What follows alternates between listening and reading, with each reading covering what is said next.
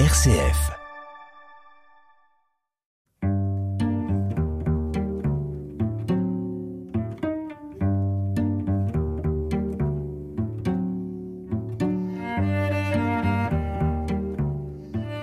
Aujourd'hui, je reçois Antoine Cazin. Antoine Cazin, bonjour. Bonjour. Antoine Cazin, je vous ai invité parce que vous travaillez à la fabrique des patrimoines. Est-ce que vous pouvez nous expliquer qu'est-ce que vous fabriquez au patrimoine? Alors, la fabrique de patrimoine euh, en Normandie, c'est un, un, établissement public qui est issu de, de, de vieilles associations qui s'occupent de patrimoine en général. Ça peut aller du patrimoine immatériel, comme euh, l'ethnologie, ou le patrimoine matériel, tout le soin qu'on apporte aux objets qu'on cherche à transmettre aux générations futures. C'est pour l'ancienne Basse-Normandie ou c'est pour toute la Normandie? Alors, initialement, on avait comme territoire d'action euh, l'ancienne Basse-Normandie, mais euh, depuis la fusion des deux Normandies, on travaille sur les cinq départements. Et la fabrique des patrimoines, elle est à Caen et pas à Rouen? Alors, il se trouve que comme nos, nos, notre ancien territoire d'action était la Basse-Normandie, euh, euh, nos bureaux sont toujours à Caen, donc on n'a qu'une antenne, on va dire, mais euh, on se déplace beaucoup sur, sur tout le territoire. Qu'est-ce qui vous finance? Alors on a deux financeurs publics, c'est le propre des établissements publics. On a la région Normandie et on a l'État via sa délégation pour la culture en Normandie, la DRAC. Vous qui êtes salarié donc de la Fabrique des patrimoines, c'est un statut d'agent public? Alors, c'est euh, un petit peu particulier parce qu'on a été transféré d'un statut privé à un statut public. Donc, on a ce qu'on appelle pour la plupart d'entre nous un statut de contractuel, donc un, un contrat de droit public, mais on n'est pas statutaire. Par contre, les nouveaux recrutements qu'on fait se font au même titre que dans des collectivités comme des mairies ou des départements, donc avec des gens qui ont pu passer des concours de la fonction publique. À la fabrique des patrimoines pour toute la région, vous êtes combien de salariés? Alors aujourd'hui, on est une douzaine de salariés. Antoine Cazin, vous qui êtes à la fabrique des patrimoines, quelle est votre fonction? Vous travaillez sur quoi? Alors moi je travaille dans un, des trois secteurs de la fabrique qui s'appelle le labo. Et le labo euh, s'occupe de conservation préventive, de restauration de peinture et d'imagerie scientifique. Et à titre personnel, j'ai, on va dire, deux casquettes. La petite casquette qui est la conservation préventive. Je contribue à des études sur euh, les collections euh, muséales ou les collections euh, publiques, principalement sur l'histoire naturelle. Et on va dire ma grosse casquette, celle qui, qui me prend de plus en plus de temps, c'est l'imagerie scientifique. Donc tout ce que je peux produire comme image photographique ou radiologique pour mieux caractériser les objets du patrimoine. Alors, vous aviez, vous aviez une formation, vous avez travaillé dans un cabinet de radiologie, vous avez travaillé au CHU? Alors, pas du tout. J'ai un parcours euh, euh, pas atypique, mais disons que pour arriver là, euh, c'est un petit peu rigolo. Moi, je suis avant tout euh, naturaliste et j'ai toujours voulu euh, m'intéresser à la nature et j'ai fait des études, des études passion, comme on appelle ça, d'ingénieur forestier. Donc j'ai travaillé un peu comme comme ingénieur forestier dans les milieux naturels. Et ensuite, j'ai été photographe autodidacte. Donc, c'est plutôt une culture générale scientifique euh, et une pratique de la photo autodidacte qui m'ont amené à ce, à ce poste-là. Antoine Cazin, l'imagerie scientifique, qu'est-ce que vous découvrez? Alors, il y a beaucoup de belles histoires et aussi beaucoup de fantasmes dans l'imagerie scientifique pour être un peu... D'abord, euh, on va pas parler des belles histoires, on va parler du, lot quotidien. Le but du jeu pour moi, c'est de décrire l'état matériel des objets, dans quel état ils sont, et qu'est-ce qu'on va pouvoir faire ensuite pour les réparer. C'est un petit peu une approche euh, médicale. Il s'agit de quels objets? Qu'est-ce qui vous dit, euh, regardez, c'est quoi? C'est une statue? C'est un tableau? C'est un meuble? Alors le, gros des objets, euh, et la mission fondamentale, euh, même historique, c'est les peintures. Parce que l'imagerie scientifique, on va la pratiquer avant une restauration. Et nous, on a un atelier de restauration de peinture. Donc, moi, je vais toujours aider à faire un diagnostic en produisant des images euh, radiologiques ou photographiques qui vont aider les spécialistes à mieux comprendre l'état des peintures.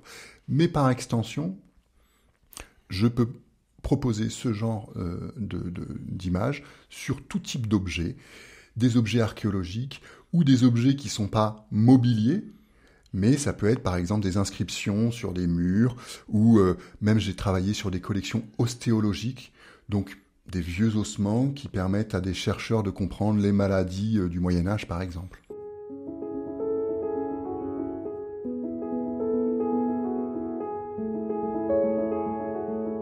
Alors, si vous le voulez bien, commençons par des inscriptions sur les murs. Ça s'appelle des graffitis? Absolument. Donc, il faut, il faut oublier l'image euh, actuelle des graffitis peints qui sont réalisés aujourd'hui, qui sont le patrimoine d'aujourd'hui et de demain d'ailleurs. Et c'est effectivement, c'est des petites euh, incisions dans des supports, souvent de la pierre. Alors, vous avez découvert des, des graffitis où ça?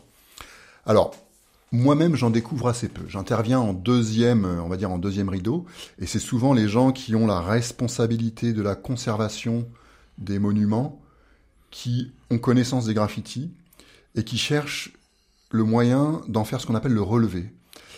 Euh, donc, l'exemple qui a vraiment euh, lancé mon activité dans le relevé des graffitis, c'était euh, le château de Caen. Il y a tout un programme de recherche qu'on appelle un programme collectif de recherche autour du château de Caen et il y a deux, il y en a partout dans le château des graffitis. Et il y a deux endroits où ils sont spécialement concentrés. C'est au niveau de la porte Saint-Pierre. Il y a deux petites geôles qui étaient des anciennes prisons. Vous pouvez nous préciser, Antoine Cazin, la porte Saint-Pierre, elle est où? Tous nos auditeurs ne savent peut-être pas dans le château de Caen. Alors, quand on sort du château vers l'église Saint-Pierre, on passe sous, euh, sous un porche. Et juste avant de sortir, de chaque côté de ce porche, il y a deux petites portes rouges. Actuellement, bon, le château est en travaux. Euh, ces portes sont d'habitude fermées et sont visitables uniquement à l'occasion de, certaines euh, visites. Il faut savoir que c'est très exigu.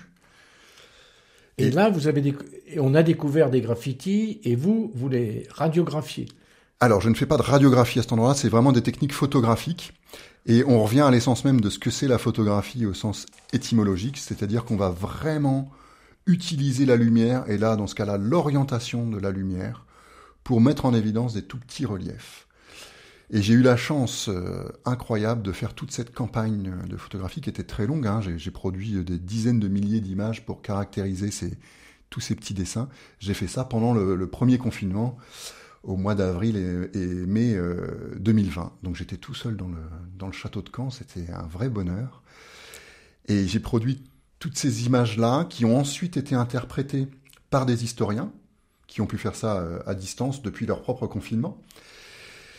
Et heureusement qu'on a produit toutes ces images-là parce que euh, c'est des endroits qui se dégradent très vite. Et aujourd'hui, on a pu constater que la pierre s'abîme et que la plupart des graffitis ne sont plus lisibles. Donc, ces prises de vue, elles aident à comprendre, mais c'est aussi une façon de sauvegarder l'information à la porte Saint-Pierre à Caen, donc la porte qui donne sur l'église Saint-Pierre, de chaque côté, il y a des graffitis. Ils racontent quoi, ces graffitis?